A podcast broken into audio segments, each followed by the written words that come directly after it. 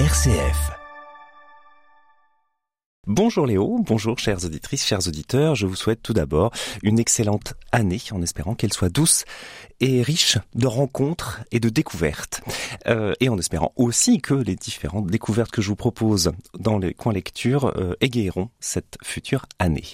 Aujourd'hui, je vous parle d'une bande dessinée, L'illusion magnifique, signée Alessandro Tota.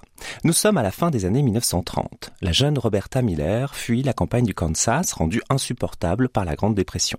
Elle arrive à New York, envahie de rêves et d'envie. Le monde autour d'elle est en ébullition. Elle découvre les cabarets, rencontre des militants politiques et garde en elle une folle envie d'écrire. Cela l'amènera non sans difficulté à inventer des super-héros et super-héroïnes. Elle sera donc scénariste de comics.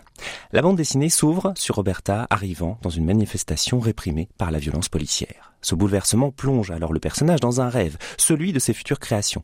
Elle apprend que ses rêves, son rêve, sa création pourraient bousculer le présent.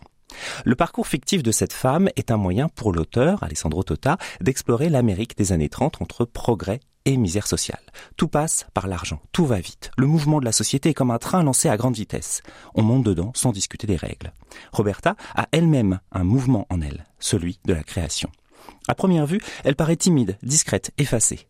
Et pourtant, elle garde en elle une puissance tonitruante faite d'envie et de désir. La création va la réveiller et la révéler aux autres. Elle est le cœur de cette BD, lui donnant sa sensibilité et son imaginaire. Par son intermédiaire, on découvre ce qui agite la société de l'époque. Elle côtoie des communistes. On aperçoit alors le danger que représente l'extrême gauche dans cette société américaine capitaliste. L'auteur, Alessandro Tota, parle également de la condition des artistes. Financièrement d'abord, il faut travailler beaucoup et vite pour gagner très peu. L'industrie écrase la liberté et la création. Ensuite, socialement, Roberta réclame de signer de son nom. On lui rétorque alors qu'une histoire écrite par une femme a tendance à effrayer le lectorat. Elle arrive pourtant à avoir le dernier mot parce que son imaginaire illumine de talent et de succès. Le premier tome de cette série de bandes dessinées est passionnant dans son exploration de l'écriture et le portrait qu'il dresse des artistes. Tota puise dans l'imaginaire des comics, déjà par l'histoire, mais également par ses idées de mise en scène et ses dessins des années 40. La BD s'ouvre dans un endroit désert, où Roberta ne cohabite qu'avec son ombre, avant qu'elle y eût un grand changement. Il y a alors deux facettes chez elle, et sa force sommeille en elle, et va bientôt la révéler, comme elle l'aurait révélé des personnages de comics classiques. Alessandro Tota joue sur les agrandissements, sur les perspectives, sur les gros plans. Sa narration est faite autant de réalité frontale que de rêveries enivrantes, le tout rehaussé par des couleurs flamboyantes. Dans ce premier tome, l'auteur rend hommage aux raconteurs d'histoire, miroir de la société.